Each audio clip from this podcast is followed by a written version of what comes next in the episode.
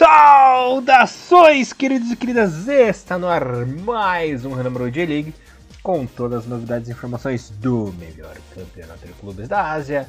Aqui você ouvinte ficará por dentro de tudo o que rola no campeonato japonês. Galerinha, resumão completaço da J1, J2 e também da J3. Como sempre, você está na companhia de Elias Fallers, Barbudinho Alegria na apresentação Comentários dele, o mito Mr. Thiago Henrique Cruz. Tudo bem com você, meu irmãozinho? Salve, salve Elias, bom dia, boa tarde, boa noite a todos nossos queridos ouvintes. Estamos aí em mais um Renomaru J-League, com mais um resumo de tudo que aconteceu nas últimas duas semanas. Sim, senhor Tiagão. Antes de destrincharmos a décima e a décima primeira rodada, você tem um pequeno aviso sobre o Yokohama FC que nós deixamos escapulir da última vez? Exatamente, Elias. Uma pequena erratinha do nosso último programa, né? Lembrando que esse, Elias, esse já é o renúmero do, de número 240 já, tá? Então realmente já estamos aí rumo ao episódio 250. E na, na rodada passada, né, que nós falamos sobre as rodadas número 8 e número 9,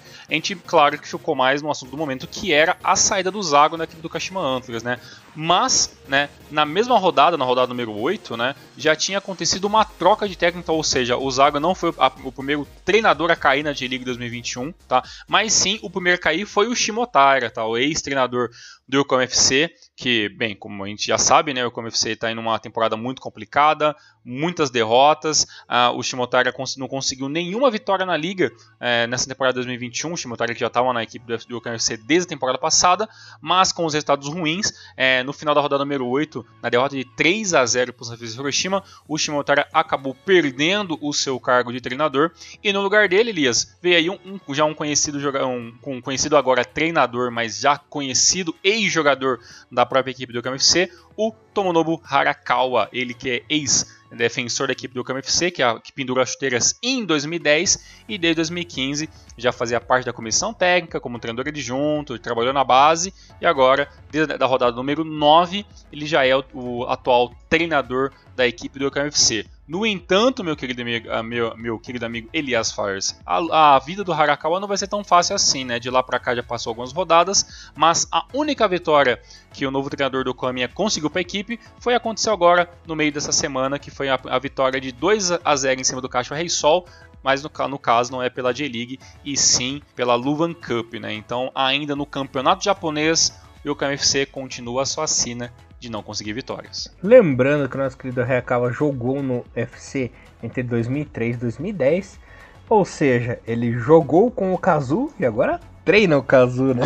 Olha só, é verdade, né? Bem, bem, bem lembrado esse, esse. É, vai acontecer muito de qualquer treinador que se aposentou, né? Dos anos 2000 para cá e for treinador do campo, você pode com certeza ter jogado com, com o Kazu. Elias, para a gente destrinchar rapidamente esse assunto do KMFC, que é uma equipe que a gente gosta bastante, está numa temporada muito difícil, cada vez mais já estou me como é que, como é, que é, Elias? Como é que é aquela frase quando você já não tá. Não é questão de esperança, você tá meio que se acostumando com a ideia. Já tem uma, uma, um termo certo para isso, mas é. Tá desacorçoado. Exatamente. Com o fato de talvez a permanência do nosso caminho FC seja um pouquinho mais complicado, né? A equipe ainda não funciona tão bem, mas a dica é, Elias, a dica não, né? A pergunta é, né? Isso é culpa do Shimotara ou realmente é o ano que não está se encaixando, na sua opinião, para o KFC? Não, realmente o ano não está se encaixando, porque é praticamente o mesmo elenco do ano passado que teve um, um certo sucesso, né, Tiagão? Uhum. É, pelo menos conseguiu ganhar, inclusive boas partidas, jogando bem, vencendo bem. Mas esse ano nenhuma peça se encaixa, né? Para você ter uma ideia, a gente vai, vou abrir a, a, décima rodada falando já do resultado do Yokohama. A equipe tava vencendo por 2 a 0, né? Abriu 2 a 0 é, no começo do primeiro tempo, é, no começo do segundo tempo fez 2 a 0 e no finalzinho levou o primeiro gol do Nishimura. E nos acréscimos o Yoshida empatou pro Sendai, né? Então é uma mistura de as peças não se encaixam com o azar também, né? Quando finalmente ia conseguido. Hoje não, hoje não, hoje sim, hoje sim. O time é, acabou levando um azar. Lembrando que na próxima rodada a gente vai falar do, da surra que aconteceu na equipe, né? Então parece que 2021 realmente tem tudo para dar errado, né? Foram 11 rodadas e nenhuma vitória, só dois empates. Exato, né? Então, o, e, e, vendo assim o, o começo da tabela, né? Temos lá o, o Frontale com 32 pontos né, em 12 jogos e com 11 jogos, né? O Yokohama tem apenas 2 pontos, né? Então a diferença realmente é, é brutal, simplesmente de 30 pontos de diferença. Ele é só pra gente passar o resto de informação, tava aproveitando e vendo a questão da idade dos treinadores da J-League. Esse ano tem, tem treinadores muito novos, né? A gente pode até citar o, o novo treinador aí, que tá um pouco mais de dois meses do, no, na, na, frente do Koshima Vorts, né? O espanhol Davis Poetos e o, o Poatos tem, tem 42 anos, né? O, o Harakawa tem 43, né, um treinador muito jovem, mas o treinador mais jovem da, da temporada 2021 da J-League é o seu treinador sul-coreano do Sagantosu, né, Cris? Que eu vou deixar para você falar para mim não passar vergonha. Kim Myung-hui. Olha aí, ele que já tá na, na equipe há praticamente dois anos, né? Um, um ano e 11 meses uhum. pelas minhas contas, é, com contrato até o final da temporada 2021 para começo de 2022. E é provável que, que, se depender dessa temporada incrível que está se formando até então para o Sagantosu em vários aspectos, né? Tem tudo aí para o treinador sul-coreano ter uma longa vida no futebol japonês. Elias, mas sem mais demoras, sem mais erratas, lembrando que todos os nossos queridos ouvintes podem ouvir no Maru tanto pelo nosso, pelo nosso canal no YouTube, quanto com por todos os agregadores de podcast e também nas, ronda, nas ondas da rádio Mirai. Direto para a agora, Elias, vamos falar um pouquinho sobre a, tempo, a, rodada número 10 e rodada número 11. Só lembrando, Tiagão, que o nosso querido Kim Yong-hui, ele é aquele famoso Korean Heritage, né, que são os é, sul-coreanos, de família sul-coreana, né, os imigrantes sul-coreanos que nasceram no Japão. Então, ah. É o mesmo caso que acontece com o Chong-tse, com o Lita Danari, né, que chegou a servir a seleção japonesa, né? Uhum. Ele que tem a, a descendência sul-coreana, né, sangue sul-coreano, mas nasceu no Japão. É, é meio complicado de explicar, mas é, é, é filho de imigrantes, né? Entendi. Coreanos. Eu, recentemente eu, eu li alguma coisa, eu, talvez eu, eu, talvez eu vou chutar, mas eu acho que eu tava assistindo aquele programa do Fronteiras Invisíveis do Futebol, da Central 3, que até eles fizeram um programa sobre a J-League já, e se eu não me engano eles chegaram a comentar alguma coisa sobre isso, ou eu vi talvez algum programa falando sobre Coreia do Sul, alguma coisa também do, do Futuras Invisíveis, que é um excelentíssimo podcast de história para quem gosta, é, recomendo obviamente, e eles falaram sobre isso. A minha dúvida é, Elias, mas a gente pode falar meio que por cima, tá? A gente vai até deixando abrindo aspas, também a gente pode falar alguma coisa que não esteja 100% correta, né? Mas o estrangeiro que é o sul-coreano que nasce no Japão, mas é filho estrangeiro, mas ele é considerado japonês ou ele escolhe ou ele tem dupla nacionalidade? Você sabe mais ou menos um pouquinho sobre isso, Elias? Eu, ele pode escolher, né? Ah, ele pode escolher. Assim, é, mas se eu não me engano, é tem que fazer a cidadania japonesa, né? Ele não nasce com a cidadania japonesa, né? Ah, entendi. Bem, Entendeu? pra gente não espanar mais no futuro uma besteira, fica pra vocês aí darem uma uhum, pesquisinha por conta própria, que com certeza é, ter muita coisa uhum. na internet explicando isso. Mas é, é alguma coisa assim, eu não, eu não tenho 100% de certeza, mas é, é alguma coisa assim. Exatamente. Jogamos simples para não errar os toques fáceis, meu querido amigo Elias. Uhum. Verdade. Lembrando que os maiores craques da seleção da Coreia do Norte, né, são japoneses, né? O An Yong-hak uhum. e o Chong-se, né? Exatamente. E para quem não conhece, a história do Chong-se é incrível, vale a pena dar uma pesquisadinha também. Vocês vão adorar. Galerinha, décima rodada, os resultados foram os seguintes. Sapporo perdeu em casa pro Yokohama Marinos de bobeira, 3 a 1 essa equipe de Sapporo aprontando esse jogo. É, Yokohama FC e Vegalto ficaram 2 a 2 Yokohama aprontando também. Tokushima perdeu em casa pro Kashima. Só o Tokushima perdeu pro Kashima. Avispa 1, Tokyo 0. 8 a 0 Reisol 1. Belmar e Kobe não passaram do 0. Frontale 1, Hiroshima 1. Nagoya 1, Saga 2. Cereço 1, Urawa 0. E Gambinha e Shimizu ficaram no 0 a 0 Tiagão, alguma coisinha importante que você queira falar da rodada 10. Fico aí como meu destaque dessa rodada número 10, o jogo entre Nagoya Grampus jogando em casa, tomando de 2 a 1 da equipe do Sagantosu, gol do Hayashi e do, e do Sakai, ambos no primeiro tempo, no segundo tempo ali o Inagaki deu uma diminuída. Ah, esse jogo foi bem interessante, tinha tudo para, na teoria, né, a equipe do Nagoya vencer essa partida, até porque o Nagoya é uma das equipes que estão lutando atrás do, do líder Frontale, né, mas, né, a, a, a, talvez uma das equipes mais sensação da temporada 2021 é, obviamente, a equipe do Sagantosu, que jogou muito bem, tá, enfrentou, fez as faltas na hora que era necessário, tomou alguns cartões, segurou o jogo no finalzinho do primeiro tempo, que foi, uma, foi um momento muito importante, quanto a, após né, o primeiro gol e correndo ali um pouquinho mais para cá dos 30, 35 minutos, o Nagoya dominou melhor o meio campo, teve um pouquinho mais de chances, mas a equipe do Sagão conseguiu segurar. Depois acabou fazendo o segundo gol ainda no final do primeiro tempo. E depois do segundo tempo jogou burocraticamente, segurou bem a partida. Mais uma vez, né, esquema das rodadas, né, muito, é, muito uma rodada em cima da outra, acabou no, ajudando muito a equipe do, do Nagoya, que por mais que tenha um plantão na teoria melhor, acabou não fazendo nenhuma, nenhum é, nenhuma dificuldade maior frente aí à defesa do Saganto Sul, mesmo com a entrada de Kakitani, Yonemoto, Soma e toda a, a, turma que nós já estamos acostumados a citar aqui no Rinomaru. Né? Do restante dos jogos foram interessantes, é, a vitória, é, o empate né, entre o Kawasaki Frontal e o Hiroshima foi um jogo interessante também. Todo mundo dava a vitória pelo, pela, pela equipe do Kawasaki Frontal, já, já que o primeiro tempo foi extremamente dominante né, pela, pela equipe de Kansai, e, e mesmo assim a equipe do Hiroshima acabou conseguindo este empate, que foi ótimo para a equipe do Hiroshima, que ganha bastante gás na competição, e melhor para o melhor campeonato. Né? É claro que se o Nagoya tivesse vencido, a diferença ficaria um pouquinho menor, mas é nesses pequenos tropeços aí que o Frontale vai dar durante a temporada que o segundo, terceiro e quarto colocado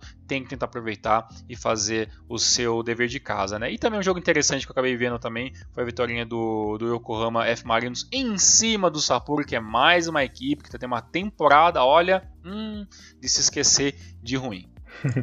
e você não desiste do, do Nagoya Grand Não né? desista. Para mim é o campeão moral 2021. Junto com o tá certo. é, só você mesmo. Chegando indo pra rodada 11 aqui, só lembrando que já teve um jogo lá em março, né, dessa uhum. rodada, que foi a vitória do Frontale pro Cereço, né, aquele jogo que o Kubo e os meninos deram show, mas acabaram perdendo. Exato. Os nossos, os nossos amigos de Nuyasha, né? Como que era a piada mesmo, que já até esqueci de novo já? É, era o Inui Yasha e, e, o, Ka, e o Kagawa Gomi. Kagawa Gomi, esse é o casalzinho aí, né? o casalzinho. O senhor Hinomaru, né? É, o senhor. Senhor Hinomaru! Exatamente. É, é, só, cara, essa piada faz sentido nenhum, cara. A gente tava conversando no, no, no, WhatsApp, eu, Elias e o Bom Tempo, e do nada veio esse negócio aí de Nuyasha aí, aí Kagawame aí, então a gente montou numa uma pilha de rir disso. E foi ali uma madrugada muito louca do nosso grupo do, do, do WhatsApp. Exatamente. Um dia, um dia a gente gostaria de fazer um grupo com, com várias pessoas para a gente poder estar compartilhando essa, essa besteira. Se, se acharem interessante isso, deixe nos comentários que a gente pode estar tá falando sobre isso.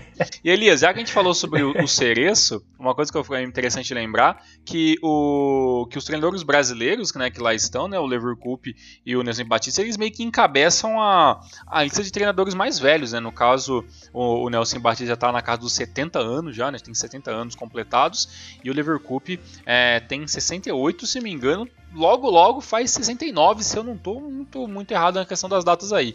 Então, os únicos dois treinadores brasileiros, né, são também os treinadores mais experientes, vamos dizer assim, da temporada dos 21 do campeonato japonês.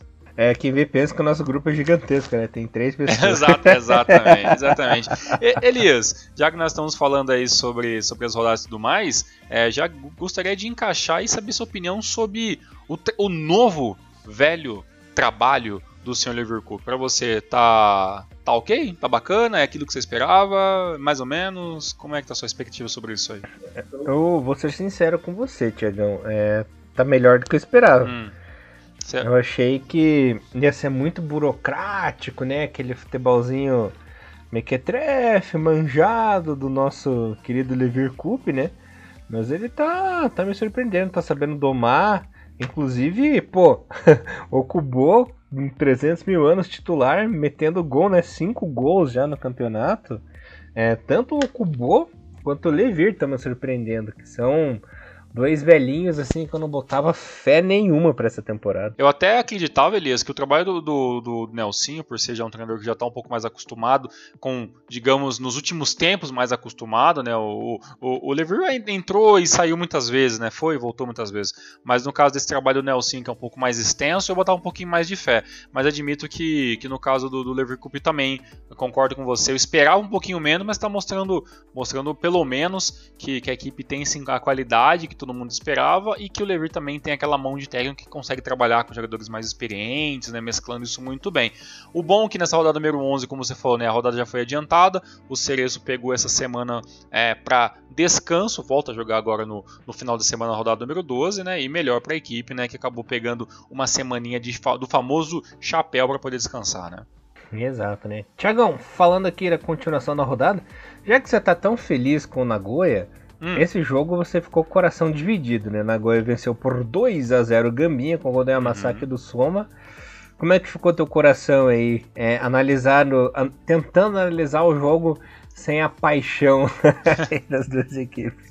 Ah, pois é, o Gumball Oscar é uma, é, uma, é uma velha história de amor e ódio, né? Já passei muitas, é, muitas noites em claro pensando, caramba, né? Por que, que o Gamba não, não jogou assim, não jogou assado e tudo mais, né? Aquele negócio de quando ser um pouco mais torcedor da, da coisa toda, né? Hoje em dia é, eu, eu, vejo o Gamba com, com muito carinho, mas é, é um trabalho com altos e baixos, né? A gente pode pensar, tipo, poxa, né, legal, Miyamoto, alguns jogos, né? Mas tem outros jogos que eu falo, nossa, Miyamoto, por que, que você fez isso, né? Bem, para começar, né? O, o Gamba já mostrou de por A mais B que esse esquema de trabalhar com dois centravantes não funciona. A bola não chega nem no Patrick, nem no Leandro Pereira, né? Então, essa, essa é, digamos que essa forçação de barra no 4-4-2 do, do Miyamoto tá enchendo um pouco a paciência. Se, se é a minha, que já nem sou tão torcedor, imagina do mais fanático Bruno Mioto, né? No caso do, do Nagorama jogando em casa, já tinha dado um tropeço na, na, na, última rodada, tinha mais a obrigação de, de, jogar em casa, jogar bem, venceu, né? O Yamazaki fez o gol aí com, é, com a assistência, pra, na minha opinião, o melhor jogador da equipe do Nagoya nas últimas, últimas rodadas, que é o Soma, né? Na, no primeiro gol. Logo no começo do segundo tempo, 55, o, o Soma fez o seu gol, dessa vez com, com a assistência do do Yoshida. E aí, com esse 2 a 0 o Gamba, que já tinha jogado um primeiro tempo muito pragmático, acaba tendo um segundo tempo ainda, é, ainda mais pragmático e as mudanças, sinceramente, acabaram não funcionando. Né? Esse jogo ainda a equipe entrou meio que teoricamente com a equipe que seria com força total, né? com Onossi, Miura, Kenchoji, né, o Sami, Ideguchi, Kurata e toda a turma lá na frente, é, e mesmo assim é, o, o, jogo acabou ficando é, mais ou menos na mão fácil é, da equipe do Nagoya Grampus. Então essa foi a, a visão geral. Eu estava até dando uma olhadinha, Elias, sobre questão de é, de algumas estatísticas né, a mais para o campeonato japonês. E um, um, que eu achei que é muito interessante, Elias, é o seguinte: né, é, as equipes que, até então, né, dessas 11, 12 rodadas completas, as equipes que têm a melhor e a pior posse de bola, tanto jogando em casa como jogando fora, e os números já dizem muito sobre o campeonato. Né? Elias, vou dar um, uma dica para você. Quem que você acha que é a equipe que tem mais posse de bola no campeonato japonês até agora? Me dá 3 segundos para pensar. Hum, Heisol. É, passou um pouquinho longe. Kawasaki Frontale, cara, tem a, tem a melhor tem a melhor posse de bola, tem em, tem em aspas, né, a, a base de 56.9, tá? É a média por jogo, jogando em casa e jogando fora de casa 54.7, ou seja, ele é um visitante que tem muita posse de bola. No caso do Gamba Osaka, a equipe é praticamente a 16 tá? Tem o Gamba tem normalmente em torno de 59.9 e 50.4, que dá mais ou menos uma média de 55.1. Então assim, o site que eu encontrei, ele dá mais ou menos uma, uma uma, uma média de quanto cada time está tendo, uma, tá tendo a posse de bola durante o jogo. Tá? E isso, essa questão do Gamba ser uma equipe que segura muito a bola diz muito, né? A equipe tem, a posse de, tem uma posse de bola em casa superior do que a equipe do, do Frontale, por exemplo, mas em casa a equipe não tem essa mesma qualidade. E quando tem a posse de bola, a equipe não sabe o que fazer com ela, né? E aquilo que a gente vive falando, né? E escutando em muitos programas esportivos, né? Ah, posse de bola não significa muita coisa. E realmente, né, a equipe do Gamba tem uma posse de bola interessante, tem muito mais do que muitas equipes, mas não quer dizer muita coisa. E um outro dado muito interessante que eu achei, Elias, é a questão de gols convertidos por chutes a gol. Né? A equipe do Gamba, Elias, é a, é, é a equipe que menos chuta gol no campeonato japonês. É, a equipe, de, a equipe do, do, Gamba, até a rodada é atual, chutou 106 vezes apenas a gol, já comparado com a equipe do Kawasaki Frontale que chutou 258 vezes, ou seja, o Gamba chutou um, um, pouco mais do dobro a menos do que o, do que o líder Kawasaki Frontale, e a equipe do Gamba, Elias, converte apenas 0,9% dos seus, dos seus chutes a gols. Ou seja, uma equipe que faz muito pouco, chuta muito pouco e completa muito e, completa muito pouco. E é uma das equipes que tá, acredito que o Gamba deve ser uma das duas ou três no máximo que joga no esquema com dois atacantes, né? Ou seja, o esquema tático não funciona. Eu aqui do Brasil pesquisando na internet consigo encontrar isso e aí pergunto por que o treinador do Gamba Osaka não faz as mudanças, já que, está, já, já que é estatisticamente já comprovado que o 4-4-2 não funciona, né? Certas coisas que a gente não tem como responder. Não se esqueça que o Miyamoto era capitão do Zico, né? Então acho que a teimosia é, vem. É verdade. Isso diz muita coisa. Diga-se passagem, tem umas coisas muito interessantes no, no, no, perfil do nosso querido Zico, que ele estava exaltando o excelentíssimo quarto lugar da equipe do Kashima Antri, o Sub-18, lá no Campeonato Sub-18 e tudo mais. E hoje o, a, a, o Zico fez mais ali uma, mais uma, é, uma postagem no seu rede social, é, ficando feliz com o empate do Kashima com o Sagantosu pelo Luvan Cup, né? Então, é, é isso, sem mais. uhum. Então, vamos, vamos, aproveitar que você deu deixa do Kashima falar do jogo. Kashima venceu o Kobe Sim. que terminou 1 a 1 Furuhashi abriu o placar pro Kobe. E o Edinha nos trancos e barrancos aí fez o gol de empate, o gol meio cagado que o, que o nosso querido goleiro Maekawa acabou frangando, né? Aceitando. Lembrando que no momento o treinador tem sido Naoki Soma, né, Tiagão? Mas eu não tô vendo tanta diferença assim do, do time do Soma pro time do, do nosso querido Zago, né? O time continua meio dormindo daquele jeitinho. Não sei se o Soma ainda tá tentando entender essa equipe ou se os jogadores estão tentando pegar o jeito do Soma, né? Mas por enquanto não teve nenhuma adição aí, o, cálculo não tá somando, não. É, né? Tem todas. É, se, se, eu não me engano, pelo menos com o Soma, o Kashima ainda não perdeu na J-League, né? Já vem uhum. pelo menos de vitórias e empates, então assim. Na somatória de pontos, talvez tenha, tenha uma diferença assim em questão de aproveitamento. Né? Olha né? os trocadilhos Mas, assim, bons com o Soma. É, exatamente. Mas assim, é, o estilo de jogo realmente é a mesma coisa ainda, até porque acredito que o Soma meio que vou ser bem sincero, né? Todo mundo no Kashima deve ter sido pego um pouco de supetão por essa troca, essa troca de técnico, né? Ninguém esperava que o Zago realmente seria mandado embora tão rápido, né? Até porque nós estamos agora na 12 rodada, né? Então é, é, é, não chegamos nem na metade do campeonato, né? Então a caída do Zago foi muito prematura. A gente até esperava o Shimotara cair no Yokohama FC, né? Mas não o Zago, com toda a pompa que foi trago para o Kashima ser, ter seu trabalho tão interrompido assim. Agora, Será mesmo que o Suma tem um, um, uma, uma ideia única de trabalho? Ninguém sabe, né? Até que quando a gente procura sobre as informações do, do Kashima, é, o período que que está especulado para o Soma ficar na equipe do Kashima está lá em como indeterminado, né? Então ele pode ficar como ele pode ser efetivado como treinador principal, como ele pode ficar ali mais 4, 5 rodadas, daí que o Kashima de, decida ou escolha um treinador para estar tá dando uma, uma chance ou investindo uma grana. Eu, eu vou ser bem sério, Elias, eu acho que para o Caxias mudar talvez um, de mentalidade, tem que vir alguém muito fora da curva. E a gente sabe que pessoas fora da curva normalmente são pessoas muito caras, né?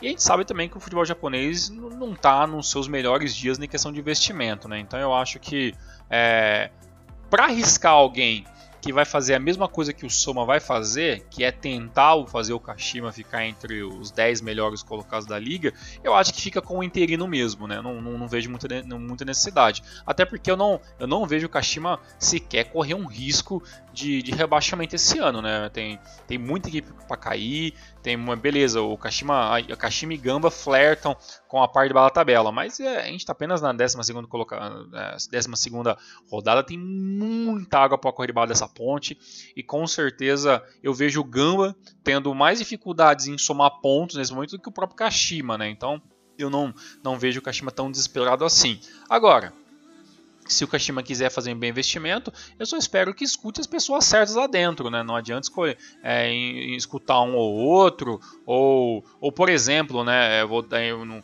eu nem, nem vou citar o Zico, né? Porque eu não acho que a, a vida do Zago tem alguma coisa a ver com o Zico, né? Foi apenas uma coincidência de nacionalidade, mas é, algum, algum cara que trabalha, algum manager, alguma, algum cara que trabalha no caixinha pode, ah, vamos tentar investir numa grana e trazer um, um técnico que deu muito certo na China, por exemplo, um, um europeu, sabe? Esse cara vem pro Japão e não fazer nada, entendeu? Então, é, para não queimar dinheiro fora, né, em resumo da obra, eu acho que é melhor ficar com Suma mesmo, né? E no caso, é, o, o Kashima está conseguindo uns pontos, eu acho que empatar com, com o Viseu Kobe, que é uma equipe que no papel né, é, tem sim algumas, algumas diferenças, é até um pouquinho melhor que a equipe do Kashima em alguns momentos, e está muito, tão muito melhor na tabela né, no, nos últimos, nas últimas rodadas. Né. O, o, o Vissel Kobe não vence há três rodadas, mesmo assim está em sexto colocado. Né. Então, e é uma equipe que perdeu apenas uma vez no campeonato. Né. Então, é, o, o Kashima conseguia esse, esse empate. Foi um resultado até muito justo, as duas equipes jogaram é, relativamente iguais. O Kobe mereceu um pouquinho mais a vitória, mas no final das contas, o que vale para o final do placar. É bola na rede, melhor pro Edinha, um dos destaques aí da equipe do Kashima Antlers. Maravilha, Tiagão. E sabe onde é que teve muita bola na rede? Hum. Em Yokohama City. Olha aí, é... nossa, coitado, hein? 5x0. 5x0 no derby de Yokohama. Marcos Júnior abriu o placar de pênalti num pênalti idiota, numa cagada do nosso querido Hakamata, né? Ficou com cara de idiota olhando depois que fez a lambança. Um double do Onaiwu, né?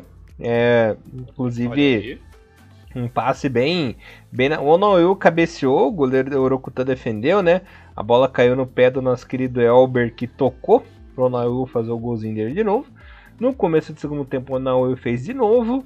Dazon Maeda fez o golzinho dele naquela famosa perninha esticada, né, Tiagão? Lançamento ali pra área, ele esticou a perninha e o Léo Ceará fez o quinto e nossa, o Corraminha levou gol de tudo que é jeito, né? É completamente rendido no jogo, não jogou bem. E é isso, não tem muito o que me alongar, né? Sobre os comentários e o Corraminha. Bem, o Marinos é, não fez mais do que, a, do que a obrigação, né? O Marinos melhorou bastante no campeonato, é, já, já são praticamente pelo menos cinco rodadas que a equipe não sabe o que é perder. Dessas últimas cinco rodadas são três vitórias e apenas dois empates. Bom pra caramba, duas vitórias consecutivas. Se eu não me engano, é a primeira vez no campeonato que o Marinos é, engata essa sequência de duas vitórias. Se vencer o terceiro no final de semana, com certeza vai ser a melhor sequência de vitórias é, da temporada até então. É, no caso né, desse jogo específico, Elias, é, duas observações, né? Primeiro sobre o ComFC. Joga no 4-4-2. Né? Então, a gente acabou de falar sobre o Gamba, uma equipe que não funciona no 4-4-2. É, gente, por que vocês acham que o ComFC entendeu? Tá, funcionaria, sabe? É, tudo bem que são jogadores diferentes, é uma ideia diferente.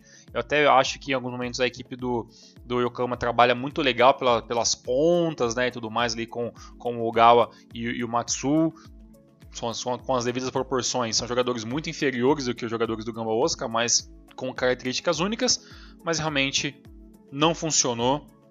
A equipe do, do Marinos, né, que é do, do Potescoglu, uma equipe muito ofensiva. Em alguns momentos a equipe saiu jogar, Elias, é, ele é um. A gente pode dizer que é um 4-5-1 que vira rapidamente é, um 4-3-3, né? E aí quando você vê já tá com Maeda, Onail e Elber na frente, né? Então realmente é um ataque com muita gente, né? Vou ser bem sério com você, Elias. Eu acho que o Onail vai ser sempre uma eterna promessa, tá? Eu, é, das últimas temporadas pra cá, eu não acho que o Onail seja esse cara que vai despontar. Até, pô, seria legal, tem uma história interessante, um cara novo. Ah, J-Leaguer, né? Mais. É, mas ele é realmente ele é um J-Leaguer e tudo mais. Beleza, pô, o cara veio lá do Jeff, essa pô, história bacana e tudo mais. Renofa, né, pô, 22 gols numa temporada, legal pra caramba isso aí, mas, né, infelizmente é, é isso, né. O Ado Onayo acabou ficando pelo caminho aí e ele é um banco, né, e nem é um banco de luxo, mas é, pro, pros trabalhos do, do Marinos ele vem funcionando de maneira bem, bem decente, né. É, dando uma olhadinha aqui, Lias, na questão de de finalizações, né, aquilo que eu falei, né? A equipe do KFC é um pouquinho melhor que o Gamba Osaka, né? Chutou 135 vezes no campeonato até então. Né? Tem mais ou menos aí uma, é, uma média de, de 5.2 gols né, no, no, em tantas finalizações, mas mesmo assim a equipe do KMC é apenas a, a, a, antepenúltima equipe que, que menos é, que menos chuta gol né, e menos, obviamente, é, completa esses gols. Né? E só para indicar vocês que uma posição acima né, é, do, da, da, equipe do UFC está a equipe do Kashima, né, com, chutando 210, 219 chutes a gol, né, perdão, e, e completando apenas 5,5%. Né? Então, realmente, essa, a gente começa a ver essas é, essas estatísticas de futebol, a gente começa a ver que isso em campo começa realmente a se mostrar muito bem, né? E só para vocês terem uma noção, porque falar sobre isso sobre todos os times vai ser um pouco chato, mas o, o, líder dessa tabela como um todo é a própria equipe do Kawasaki Frontale, né, que, que, tem 30 gols no campeonato até então e, e, e tem uma porcentagem de 11.6 gols feitos. Então, então você sai de um, de um Gamba né, que, que faz 0.9 para um Kawasaki Frontale que completa 5.6% dos seus chutes a gols. Né? Então, realmente, a diferença é muito grande para a equipe que está no começo da tabela, para a equipe que está lá na parte de baixo. É realmente é um verdadeiro abismo, né, Tiagão? Sim, exatamente, infelizmente. Mr. Tiaguito, o Sagan aprontou de novo. Olha aí, mais uma vez. Olha, ganhou fora de casa na Dinomoto Stadium 2 a 1 para cima do Tóquio. Sakai abriu o placar, o Higuchi fez o segundo golzinho e o Marishishi segundo os narradores da Globo da Copa 2014, né? Marichiche de cabeça diminuiu, mas não deu. Sagan 2 a 1 fora de casa, Sagan que Tá em terceiro já, rapaz. Tá jogando bem, tá fazendo aquilo que pode. Entre um tropeço e outro, tudo bem que, né, que, a, que a, a, tabelinha do Sagan já não é perfeita, né? A equipe já tem três derrotas já e tudo mais. Mas mesmo assim ainda é, é uma equipe que, que toma muito poucos gols. Já não é a melhor defesa do campeonato. A melhor defesa do campeonato, já vou, indicar, já vou adiantar para vocês, que é a equipe do Nagoya Grampus, apenas três gols tomados. Mas o Sagan tem apenas cinco, gol, é, cinco gols tomados e fez um gol a mais é, comparado com a equipe do Nagoya Grampus. Né? Tem 17 gols feitos na temporada 2021. Jogo muito decente, impôs bem o ritmo de jogo. Ah, não, não, acho que isso é meio, meio padrão, né? Não sei se, se nós temos ouvintes muito fãs do, do, do, do futebol do, do FC Tóquio, mas o FC Tóquio é aquela equipe muito 880, né, Elias? Quando eles, com, eles conseguem impor o seu, o seu ritmo de jogo, é, normalmente o, o, a equipe do FC Tokyo ou faz o primeiro gol, né? Ou simplesmente vence a partida. Né? Mas é, quando a equipe não consegue impor o seu ritmo de, de jogo, muitas vezes a equipe acaba sendo meio que é, devorada né, da, da do ataque para a defesa. Né? Isso aconteceu há três rodadas atrás, quando a equipe jogou contra o líder, tomou de 4 a 2 né? Na última rodada, na, na, penúltima rodada, né, a equipe não conseguiu impor a sua, o, seu, é, o seu estilo de, de futebol em cima da Vispa, acabou perdendo por 1 a 0 né? e agora, mais uma vez, acabou não conseguindo se impor em campo e mesmo jogando em casa, né, acabou perdendo aí para a equipe do Saganto Sul. E eu nem acho que a equipe do Saganto Sul seja muito superior ao Olímpico do do, do FC Tokyo, muito pelo contrário, o elenco do FC Tokyo para muitas equipes do futebol japonês tem nomes muito interessantes, né? Tem jogadores de renome, tem jogadores rodados que já jogaram em, várias equipes do, do futebol japonês. Então, assim, não tem, não tem bobos né, na equipe do KMFC, né? Mas, assim, é, eu vejo como um investimento é, que talvez já esteja meio que dando. Sabe, a, é, aquela velha história, né, Elias? É, a equipe que talvez a gente não consegue mais extrair muito mais coisa, né? Meio que o, o trabalho deu uma estagnada, né? Eu vejo um pouco isso aí é, do, do, nosso, nosso queridíssimo, né, Kenta Hasegawa aí, um treinador aí de, de muita história no futebol japonês mas infelizmente eu assim como ele teve outros trabalhos também em outros times do futebol japonês como o Gamba Osaka etc de equipes que ele conseguiu um bom trabalho interessante mas chegou uma hora que ele já não conseguia mais extrair o melhor de todos os seus jogadores e é assim que eu, que eu vejo essa temporada começa a perder um pouco o brilho né, da equipe do KMFC. É, a única pessoa não grata nessa equipe do Tokyo aí é o nosso querido Keigo Higashi, né? o pessoal que é o couro dele. Verdade, né? Poxa, Keigo Higashi aí, que já chegou a quase flertar com seleção, quase, a gente pode dizer assim, quase flertar assim, ó, yeah. já quase flertou alguma coisinha assim, mas acabou perdendo meio, é, meio cedo, mas ele, ele vem sendo camisa 10 aí, talvez por falta de opção, mas vem sendo camisa 10 aí daqui do, do, do, do, do UFC Tokyo por, durante muitos anos. Mas tem nomes muito bons aí, como a gente pode ter. Tem o Diego Oliveira, tem o Leandro da Hilton. Tem jogadores muito interessantes aí, com certeza jogariam em outras equipes. Como diria aquele que. Coi, coi, coi, coi. Coitado, Cara, coitado. coitado. coitado. é, eu tive que fazer isso Horrível. Aí, né? Foi o momento, foi o momento certo, né? Chegão, sabe quem quase flertou com a vitória finalmente, mas tomou no fiambre hum, pra variar? Quem? O nosso querido Teguramori. Eita, tá difícil, hein? Que furada, Teguramori, que furada. É. No Saporinho, o Vegalta Sendai chegou a abrir o placar com o Cato num chute muito bonito, né? De primeira chegou pinha, fez aquele gol bonito. Mas na etapa final, o Ogashio e o Jay Botroid, Bossuroido, né, Tiagão? Deram números finais aí na partida. E a equipe do Sendaizinho se deu mal novamente, né, Tiagão? Parece que o Tegura Mori continua com a sua mão, mãos e pés de pântano e cabeça de pântano também, né? Por ironia do destino, quem fez o gol de cabeça foi o Botrick. Exatamente. Para não dizer que a equipe do Vega Sandai não tem uma vitória no campeonato, ele tem na temporada 2021, né? Mais na Lovan Cup, né? Uma vitória aí no meio de semana aí. Me engano, no comecinho da semana passada, por 1x0 em cima dos Hiroshima, né? É, só contando aqui, ó, ó, só para contar todos os jogos mesmo, tá? De 2021, tá? Então, quer ver? São 1, 2, 3, 4, 5, 6, 7, 8, 9, 10 derrotas no campeonato como na, na, na J-League como um todo, né? Tanto a J-League como, como a Luvan Cup, que é o campeonato que está rolando adjacente ao, ao, campeonato japonês, né? Então realmente é, o campeonato né, do, do, do Teguramori realmente não está muito funcionando. É, olha, é, é, a, a, diferença, eu acho, só que o Tengura Mori ele, ele aceitou esse projeto sabendo das, dificuldades, acredito que ele não foi lá é, é sem saber onde ele estava pisando, né? E acho também que o Vegot Sendai fez, fez já essa, essa contratação meio para ver o que, que o Tegora consegue fazer a, a, médio prazo, né? Talvez eu não vejo ele sendo mandado embora, até porque ele, ele, ele, é um nome interessante, né? Ele é um cara que midiático, a gente pode dizer assim. Mas o trabalho realmente não funciona. A sorte do Tegora Mori é que ele está numa equipe de muito menos expressão, porque se fosse uma equipe que talvez tivesse uma cobrança um pouco maior, com certeza ah, o Tegor já tinha sido mandado embora. É, mas bem, é o Elgato Sendai é uma equipe, claro, que tem uma história interessante, já fugiu de muitos rebaixamentos, o campeonato é muito longo ainda, mas assim como o Yokami FC, a gente começa a ver um, o buraco ficando cada vez mais lá embaixo, né? Então, é, são, é, se não me engano, eu acho que é as, as, as, únicas duas equipes que, que não, não venceram o campeonato, né? O Yokami FC e o Vigata Sendai. É, o Vigata Sendai tem uma, tem uma rodada a menos, né? Que todos, né? Tem 10, tem 10 rodadas, tem apenas 3 pontos, 3 empates e 7 derrotas. Realmente um campeonato difícil de a gente pensar em uma coisa um pouquinho melhor que isso. Complicado, né?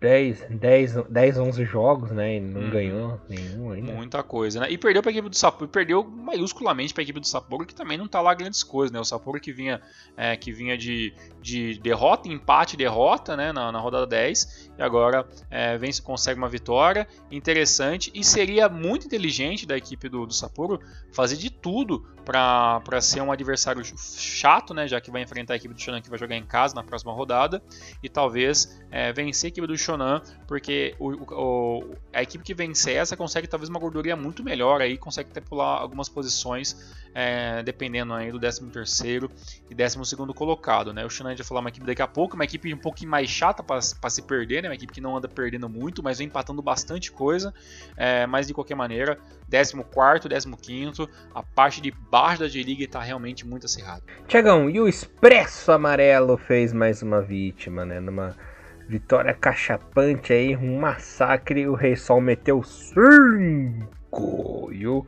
Vortis fez apenas um golzinho, lembrando que era 30 minutos do primeiro tempo, já estava 3 a 0, né, com o gol do Goya, Esaka, sempre ele, Yoshihashi na etapa final, Nakama e o Goya de novo, né? Anotando um double na partida, fizeram 5 gols. E o Miyashiro já no finalzinho da partida diminuiu, mas já era tarde, né? Tava complicada aí a atuação do Tokushima. Tokushima que está hum, confortável, inclusive na frente do Rei Sol, né? Tokushima tem 14 pontinhos aí com 12 jogos. O Rei Sol tem 13, mas tem 11 partidas, né? Lembrando que a, equipe do, do Vortex é um daqueles times que já tem 12 rodadas. Né? Pois é, o que meio que quebrou muitas pernas né, da equipe do, do Cachorro Rei Sol foi aquele começo de temporada, né? Dando uma olhadinha rapidamente aqui, o, o a equipe do Cachorro Rei Sol começou a temporada 2021 é, com derrota, né? Acabou perdendo é, o jogo fora de casa para a equipe do, do, do Cereço né, na primeira rodada. Depois conseguiu uma vitória em cima do Xanabel Mar e depois veio uma sequência de quatro derrotas consecutivas, né? Isso deixou o Cachorro Rei Sol lá embaixo da tabela, e aí a equipe foi melhorando gradativamente, né, e, e foi conseguindo seus pontos, e, e, conseguiu essa vitória que realmente foi muito interessante. É, eu gostaria muito de saber como o Cachorro Rei Sol vai lidar com os dois campeonatos, né, porque o Rei Sol ele sabe que tem uma equipe interessante, mas sabe que está longe de ser uma equipe competitiva na questão J-League, né, para ganhar campeonato. Então, a, a, as Copas e a Copa da Liga, né, e, e os outros campeonatos, o Rei Sol sempre tenta dar aquele gásinho um pouco a mais, né, mas é, eu gostaria de saber como, principalmente a Luvan Cup, né, que é o primeiro campeonato está acontecendo, como é que o, o Caixa Rei Sol vai estar tá levando essa, essas duas competições. Pelo lado, né, da do nosso adversário, né? O, o, o, o Vortex ele fez um negócio interessante, né? Ele conseguiu uma gordura inicial, né?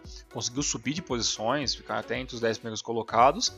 E aí, nas últimas rodadas, foi tomando algumas, algumas piabas aí. E essa gordurinha ela vai meio que se esgotando, né? Então, é, provavelmente a gente vê, né? Nas últimas cinco rodadas são duas vitórias e, e três derrotas, né? Então, o Tokushima, a última vez que a vitória dele foi em cima do, do, do Cereço, né? uma vitória por 2x1, uma vitória do Tokushima em cima do Cereço. E depois veio é, derrota para a equipe do Kashima e agora essa derrota para a equipe do Cachorro e Sol. E na próxima rodada vem pedreira por aí, né? Jogando em casa, a equipe do Saganto Sul vai acabar enfrentando a equipe do Kushima Words, que vai ter que tirar a cura da cartola para conseguir frear essa boa equipe da temporada 2021 da equipe do Saganto Sul. No caso do, é, do Caixa Rei Sol, um adversário relativamente fácil para engatar aí uma quarta vitória consecutiva. Né? A equipe do Nelson Batista enfrenta fora de casa a equipe do Vigota Sendai em busca da sua primeira vitória em 2021. Lembrando que a equipe do Caixa Sol já tem quatro vitórias, dessas quatro vitórias, três foram conseguidas nesses últimos três jogos consecutivamente. Maravilha, Mr. Thiago Recruz. E no clássico da Naninha, né, Tiagão, dos times sonolentos, Shimizu e Shonan Belmar. Belmar, hein? Dessa vez não perdeu, né? Shimizu e Belmar ficaram no 1 a 1 com gols de cabeça. Quem fez o gol da equipe do Shimizu foi o Thiago Santana. E o Wellington no finalzinho, no finalzinho ali é, do segundo tempo, empatou para os visitantes. Lembrando que o Belmari está fazendo sua gordurinha, né? São 11 pontos em 11 rodadas. E a equipe do Shimizu tem exatamente a mesma coisa. Só que no caso do Shimizu, ele tem menos 4 de saldo e o Belmari tem menos 2. Pois é, no momento eles são a, o 15 e 16 e são, teoricamente, as primeiras equipes na linha de frente da quem está tentando sair do rebaixamento. Né? Então, assim, não é a temporada 2021 tá em 15 e 16 não significa ter muita muita paz né, na J-League, né? Assim, Elias, sinceramente, é, eu, eu, não gosto do futebol exercido pela equipe do Shimizu. É, a gente até discutiu um pouquinho isso, até, se não me engano, até no, no na, na prévia da temporada 2021. O bom tempo acreditava que, que a equipe dos times fosse fazer uma boa temporada e ou pelo menos uma temporada melhor que 2020. Né? Eu estou um pouco cético com isso. Até então, é, a, nem eu nem ele estão acertando muito nesse prognóstico. Né? A equipe do, do, dos times vem de três vitórias consecutivas, mas já faz um bom tempo que a equipe dos times não sabe, não sabe o que é vencer no campeonato. A equipe do Shonan é aquilo, né? uma equipe chata para se, se derrotar, uma equipe que vem empatando bastante em casa. Né, já, já são as cinco 5 empates a temporada. E na verdade dois, as duas equipes têm números muito iguais, né? Ambos têm apenas duas vitórias, 5 empates e 4 derrotas. Né? Mas é, é, são duas equipes que realmente é, não encantam muito, né? Então realmente foi um, um, jogo até um pouquinho de comadre, né? Até um joguinho um pouquinho lento. Então foi um joguinho até um pouquinho difícil de assistir, já que o primeiro tempo acabou em 0 a 0 e os gols só saíram na segunda etapa, né? Então, né, vamos aguardar para o que o que Shonan e Shimizu né, vão fazer na temporada na temporada temporada não, na rodada que vem, né?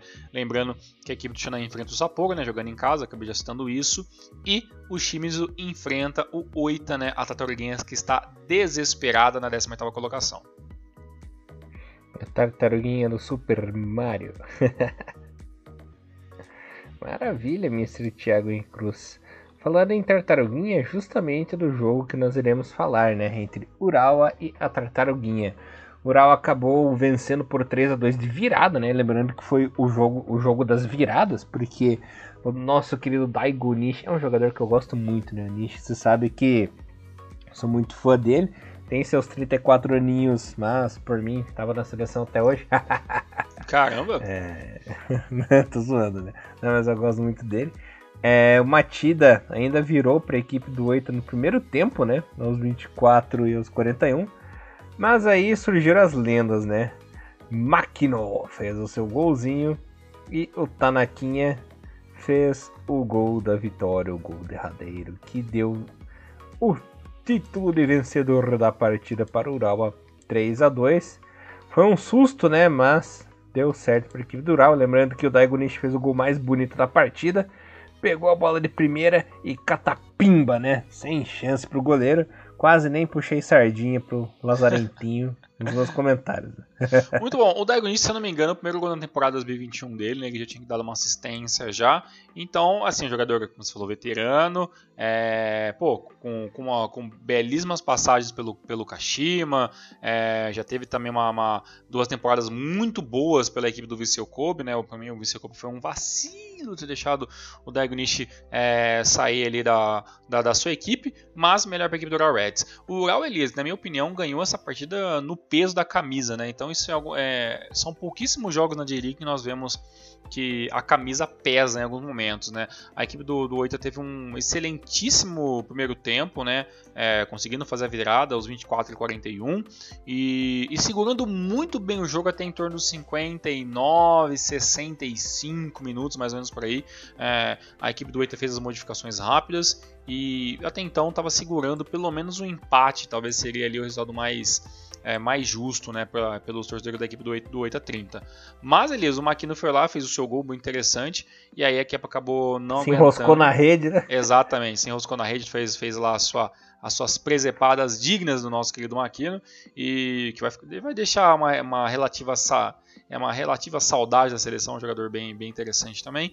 Mas é, no, final, no final das contas, a pressão que o Ural impôs no final do segundo tempo acabou sendo consagrada ali com o um gol. Né? O Eita se assustou com o gol do Maquina, essa grande verdade jogando em, jogando em casa, mesmo sem, mesmo sem muita torcida, a equipe do Ural foi lá e pressionou o que tinha que ser feito, a camisa acabou pesando e o gol acabou saindo, né? Então é melhor para a equipe do Ural Reds, né? O espanhol começa a trabalhar um pouco mais do jeito dele, né? Que a gente começa a ver um, o Urawa aos poucos é, com uma outra ideia de futebol, né? O Urawa também é uma equipe que também que joga também no 4-5-1 que vira um 4-4-2, como o Toiko Sugimoto, né, principalmente. É, ainda as minhas críticas para essa equipe do Urawa é muito para a sua dupla ofensiva, né? É, sem Kuroki, é, claramente a, a equipe se vira nos 30, né? O Kuroki já, já voltou a jogar e tudo mais, mas está no banco, entra muito no segundo tempo e realmente não é muito difícil você ver na equipe do Urawa Reds os dois atacantes sendo normalmente substituídos na segunda etapa, né? Então a equipe do Urawa Reds não tem um atacante para jogar um tempo inteiro, né? Então realmente é, para 2022 eu acho que a reformulação da equipe do Urawa tem que começar desde de já. Pela equipe do 830, né, a gente sabe, né, o Oitinha também, assim como o Sapporo e outras equipes, é, diminuíram investimentos, a equipe se manteram, perderam algumas chaves interessantes e a equipe acabou caindo naquele, naquele famoso ostracismo e a equipe do 8 vai ter que se virar agora para sair disso, né. Esse, esse 18º é, essa 18 colocação não é à toa, né? Vendo rapidamente aqui, Elias, pelo menos as últimas cinco partidas que o, que o, que o Oita disputou, é, as cinco foram, foram derrotas consecutivas, né? E na verdade, o, o Oita já está perdendo, Elias, a seis, sete rodadas consecutivas. A equipe do último ponto que o Oita fez foi no empate em 1 a 1 com a equipe do FC Tokyo no dia 14 do 3, ou seja, já faz mais de um mês que o Oitas só sabe o que é perder. Tirando a Luvan Cup, que acabou vencendo ali o Tokushima, mas bem, a Luvan Cup né, acaba não dando pontuação para a liga principal, né? Esse casco da tartaruguinha aí não tá não tá duro não, né? É, então assim, talvez a sempre vai acabar escapando aquele que for mais esperto, né? Nesse momento o, Oita não está sendo mais esperto. O próximo jogo vai enfrentar o Shimizu, né? Como eu acabei já é, citando no jogo do Shimizu. E o Ural Reds tem tudo para conseguir ali uma, uma vitória, mas vai ter um jogo muito duro contra o Avispa Thiagão. E o Avispa Thiagão que ferrou mais uma vítima na J-League, Thiagão. O Thiagão tá feliz, né? O time dele é representado muito bem. É, dessa vez a vítima, a vítima da vez foi o Sanfrecce Hiroshima, perdeu em casa, né? Numa infelicidade de Sasaki, a bola desviou nele e abriu o placar do jogo. O Higashi empatou para a equipe do Hiroshima, mas o Mae num golaço, né? A lá, estilo. É, foi o Rodrigues no Uruguai, da Copa de 2002 lá, que deu aquele shortinho. Ah, é o Rodrigues, né? Rodrigues, exatamente ele. Foi lá, a lá Rodrigues deu a vitória para a equipe do Avispa Tiagão, que ferrou mais um na J-League e agora tem seus 16 pontinhos em 12 rodadas tá com uma gordurinha bacana. Pois é, né? E o mais engraçado é que as, as, a, a, a, equipe do, do, do Avispa Fukuoka tem quatro vitórias na temporada e essas últimas duas foram nesses últimos dois jogos consecutivos. E vencendo dois bobos, né? Então, assim, o, Avispa ganha em cima de time que, que tá jogando como bobo, né? Ganhou do UFC Tokyo, nós não sabemos o que é na temporada da. Na verdade, a gente não sabe há muito tempo que o, o FC quer na J-League, né? É porque não, não luta pelo. Por, não, luta, não consegue lutar por, por ACL mais, não consegue lutar por campeonato campeonato, né, não cai e é isso, né? E, e agora venceu né, o, o San Francisco Hiroshima, que é aquela equipe que nós deixamos uma incógnita gigante né, na nossa preview. A gente não sabe o que esperar dessa equipe do, do, do San Francisco Hiroshima. E por que eu falo isso? Porque há cinco rodadas, quatro rodadas atrás, o, o San Francisco Hiroshima trucidou né, a, a, equipe do KMFC jogando muito bem, 3 a 0 né? Pô, tudo bem, a equipe do KMFC é uma equipe que tá lá embaixo, mas jogando muito bem, envolvendo muito legal, pô, beleza. Agora acho que o Hiroshima vai, né, vai começar a, a ascender no campeonato, né? Pô, sétima colocação, a equipe subiu e tudo mais.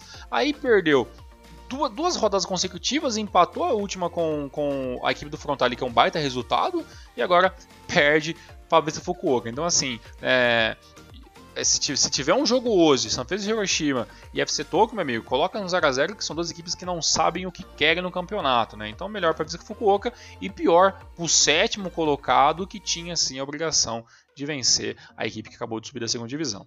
É, Tiagão, tá, tá, tá complicada a vida também, né? Você vê que é, tudo que a gente falou no preview meio que tá acontecendo. Inclusive, os famosos times meio termo, né? Que não dá para saber, não dá para ter uma previsão, né? Do que acontecer. E a nossa bolinha de cristal tá, tá bem afiadinha, hein? Exatamente. Para algumas coisas estamos acertando, algumas felizmente e outras uhum. infelizmente. Ah, e aí, chegando, deixa eu passar pra galerinha aqui a classificação rapidinha artilharia. No momento temos o Frontale como líder com 32 pontos, seguidos do Nagoya Grampus com 29. Lembrando que as equipes estão equivalentes já porque tanto o Nagoya como o Frontalia já tem 12 partidas. E o nosso querido Sagan Tosso também com 12 partidas em terceiro com 23. Times que fecham o bloco ACL, né? Só para vocês verem como está disputado esse bloco da CL. O Yokohama Marinos está ali é, com 10 jogos e 21 pontos em quarto, e o Cereço em quinto com 20 pontos, com 12 jogos, e o Kobe em sexto com 20 pontos e 11 jogos. Né? Então tá todo mundo próximo ali da equipe do Sagatosso. Né? Na parte de baixo da tabela já começa a ter aquela distanciazinha, né? É, o Shimizu está em 16 fora da zona nesse momento com 11 partidas e 11 pontinhos. Aí tem o Gamba que tá devendo metade do campeonato, né, Tiagão? Só sete partidas aí e seis pontinhos. Tem muito que recuperar ainda. 18º Oita com 10 jogos e 5 pontos. 11º o Sendai.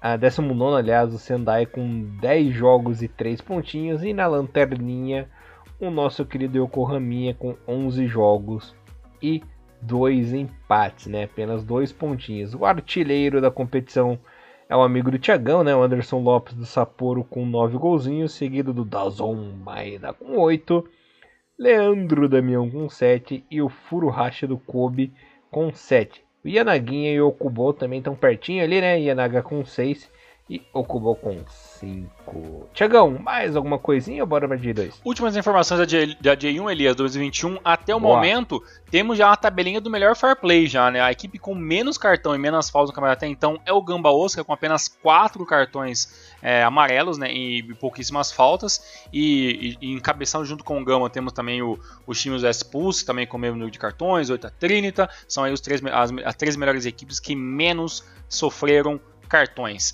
Já na parte de baixo, a gente pode dizer que a pior equipe, a equipe com menos fair play, adivinha? É a equipe do Kashima Hunters com 17 cartões amarelos, e um expulso. E na verdade, é, essa, essa, essa expulsão da, da equipe do Kashima são duas, né? Porque uma foi o cartão vermelho direto e outra foi um cartão, foi uma segunda expulsão devido ao segundo amarelo no mesmo jogo. Então a equipe do Kashima, né, isso mostra muito a temporada do Kashima, né, toda essa, essa bagunça que está sendo, essa reconstrução do Kashima no meio com, digamos que com um bonde andando, né, vai ter que se virar em tanto isso. Por isso, até então a equipe do Kashima acaba sendo a equipe que mais bate.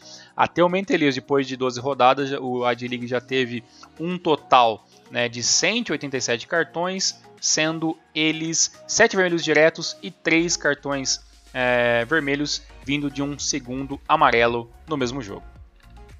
Maravilha, Tiagão. O Tiagão é o rei das estatísticas. Sabe tudo, menino. Avispa, Tiagão. É isso aí. Maravilha, Tiagão. Indo para J2 agora, que tivemos aqui seguintes resultadinhos. Lembrando que a J2 está para trás, né? Está aí na, apenas na décima rodada. Milagrosamente a J2 está atrás da J1. Isso aí logo vai mudar certeza. Porque daí sempre dá uns, uns módulos acelerados com três jogos na semana e por aí, vai. A gente sabe como é que funciona, né? É, o Errime perdeu em casa para o Birex por 2 a 0 Blobits 1, um, Mito 0, Monterio 1, um, Jubilo 0. Ei, Jubilinho, hein? Fogo de palha mesmo. Omiya 0, Matida 1, Jeff 0, Sagabihara 1, Matsumoto 1, Zaspa 0, Swegen 1, Totig 1, Fadiano 1, Giraban 0. Ei, Renofalers, ei, Renofalers, Renofa 0, Kyoto 2. Tiagão me venceu dessa vez, terá troco. Nagasaki e Verde ficaram no 1. Yuryukyu ganhou do Kofo por 1 a 0. Classificação no momento é a seguinte: Albirex 26 pontos líder, Ryukyu em segundo com 25. Será que teremos Okinawa na J1? Tomara, né? Vamos ficar na torcida. Em terceiro ali pertinho, o Kyoto com 22, olhando de camarote. Lembrando que esse ano apenas dois sobem novamente, né, como na temporada passada. Zona do rebaixamento, olha que zona do rebaixamento bonita, hein? 19 Errinho com 9 pontinhos. Renault Yamaguchi também tem 9. Omiya tem 8 pontinhos. Omiya também não ganha uns 300 anos, hein? O que que tá acontecendo? Tá entalando a nós, né, na gargantinha do nosso querido Omia. E na lanterna, o Gravans, que eu já vou apelidar de Gravans Eclipse, né? Uhum. Que de sol aí, o sol não tá raiando nada. Ambos com oito pontinhos. Artilheiro da competição, Peter Utaka do Kyoto. Muito bom. Elias, algumas informações sobre a J2, né? Você falou aí sobre a vitória do Kyoto em cima do Renault Yamaguchi.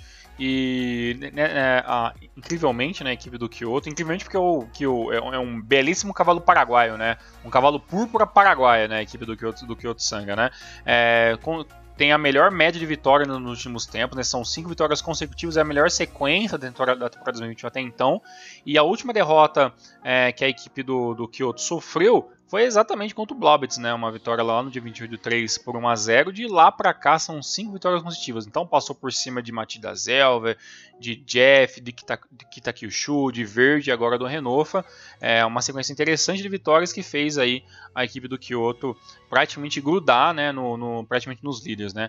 É onde espero muito, né? Que, o, que a equipe de Okinawa consiga se manter nessa mesma balada, né? Apesar que a diferença é de 3 pontos para o Kyoto e que assim continue, até mesmo né, se o, se o vacilar e o Ryukyu vencer na mesma rodada, a gente pode até ter uma troca de líderes. Até então, a melhor defesa do campeonato segue do Ryukyu, apenas 6 gols tomados, e o melhor ataque da competição é da equipe do, é da equipe do Jubiluata, 19 gols feitos. Né? Mas a questão do, do Júbilo ele faz muito gols, mas é uma das piores defesas. Né? A equipe do, do Júbilo já tomou 16. A pior defesa do campeonato até então, se meus olhos aqui não estão errados, é infelizmente da equipe do Verde. Né? Já tomou 22 gols nessa temporada. E um negócio muito maluco, Elias, é o seguinte: são os números de, de gols tomados e gols feitos do, é, do Fagiano Kayama, né? Que, que fez 7 gols e tomou 7, um saldo de 0.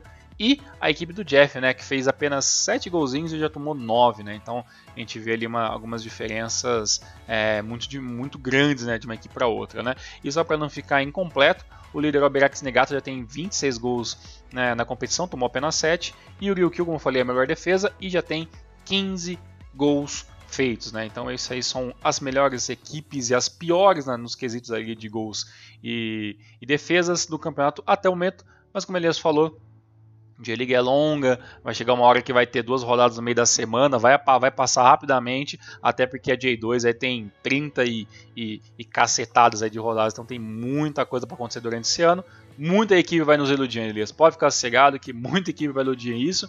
E eu acho, Elias, que não vou, não vou achar estranho não se aparecer o Matida Zelve aí numa terceira colocação aí, porque o Matida com três vitórias consecutivas também é uma equipe aí com uma excelentíssima ascensão no momento. É só no jogo, se você quer ver o Kyoto da J1, só você não falar Ih! na hora do jogo. É verdade. Que isso nunca dá certo. É, é, é, é, o gritinho, o gritinho da zica. Né? Sim, quando você acha que vou fazer um pra, gol, pra... eu falo, hum, gol, aí eu chuto pra fora. É, pra quem não sabe, galera, esse uh, é um grito tradicional do Thiagão quando ele vai atacar no videogame. Que tá na cara que vai fazer vez, o gol é que quando ele pensa, não, vou fazer o gol, certeza vai fazer o gol, ele dá esse gritinho e faz merda. é, bem por aí mesmo. Ai, ai, ai, temos que jogar qualquer dia desse, faz tempo que a gente não joga, né? Uhum. Nunca dá tempo, essa vida de adulto é uma desgraça. Exato. É, Tiagão, é, fogo. Indo pra J3 aqui, meu irmãozinho, tivemos os resultadinhos da sexta rodada, que foram os seguintes. O Azul Claro e o Fudiedo ficaram no 1x1, Gainari 1, Kamatamare 0, Imabari e Yokohamiya ficaram no 1x1, Kagoshima 1, Tegebaharu 0, Fukushima United e Gula Murioka tiveram o jogo adiado, né? não jogaram nessa rodada, Kataler 1, Gifu 0, Hiroasu Kumamoto 2, Fangraure Hachinohe 2. Esse jogo do Hiroasu que foi um vacilo, né? A equipe estava vencendo por 2 a 0 no primeiro tempo, né? com a Sakawa e o Iwashita. Depois, na etapa final, Kamigata diminuiu. E aos 48 da etapa final, o Maruoka foi lá e fez o gol do empate, né? Para alegria e delírio do, dos jogadores e da torcida do Fangrave. Pois é, realmente mais um vacilinho aí do, do, do Kumamoto que poderia sim sair com essa vitória. Por enquanto, tudo, tudo ainda muito próximo, né? O líder com 13 pontos, né? O Tekevaro, o Tekevaro com 10, né? E aí tem o Roscomoto com 9 logo em, logo em quinto colocado. Ainda realmente o campeonato tá tudo muito, tudo muito embolado ainda, não tem muito como a gente tá prevendo que vai acontecer. Já na parte de baixo, né? A gente tem as únicas duas equipes zeradas, né? E o Kamata Maré é, tem cinco derrotas consecutivas, ou seja, já perdeu todos os jogos até então, né? Já tá vermelho em todos, todos os quesitos, né? Já é a pior defesa do campeonato com 11 gols tomados, né? A melhor defesa do, é, é do GIF com apenas dois gols é, tomados até então e fez apenas dois, né? Então a equipe do Kamata Mare Sanuki tem não só a pior defesa, mas também o pior ataque junto, né? Com o nosso queridíssimo, né? Yokohama Sport and Culture Club que, que também não venceu até então, mas esse pelo menos já conseguiu alguns pontinhos, né? Então, enquanto o último colocado está zerado com zero pontos, o Yokohama tem apenas tem três pontinhos, justo dessas três últimas, desses três últimos empates que ele conseguiu no, entre no meio das, das rodadas, mas tem uma equipe também que não sabe o que é vencer 2021. Né? Na parte de cima da tabela acho que vai ser interessante, a parte de baixo eu acho que cada vez mais a gente meio que vai já imaginando que algumas equipes vão meio que jogar o campeonato de qualquer maneira, não tem muita expectativa de muita coisa, então eu acho que não vai mudar muita coisa a parte de baixo, né? Mas, né, enquanto a gente não tiver o sistema de rebaixamento, a J3 segue aquele esqueminha que nós já discutimos aqui muitas vezes. Elias, eu não sei você, eu por enquanto não tenho um favorito ainda pelo acesso e muito menos pelo campeonato. Eu acho que tá todo mundo, tudo muito embolado na parte da, da tabela ainda. J3 sempre emboladinha, né? Sempre um mistério do que pode acontecer. Também não vou botar minha mão no fogo por enquanto, né? Vamos esperar naquela funiladinha, né, Tiagão? Tiver um pouquinho mais da metade do campeonato ocorrendo. Aí poderemos opinar. Mas só digo uma coisa: pelo jeito, o Kamatamare Sanuki é, vai sofrer essa temporada, Sim. né? Sabemos que não tem rebaixamento esse ano novamente, né? Mas não venceu nada, né? Cinco jogos, cinco derrotas. A coisa tá feia pro pessoal desse Sanuki. E lembrando que o líder atual, por enquanto, é o Kataler Toyama, com 13 pontinhos, seguido do Glamurioka em segundo com 11, né? Estariam subindo nesse momento.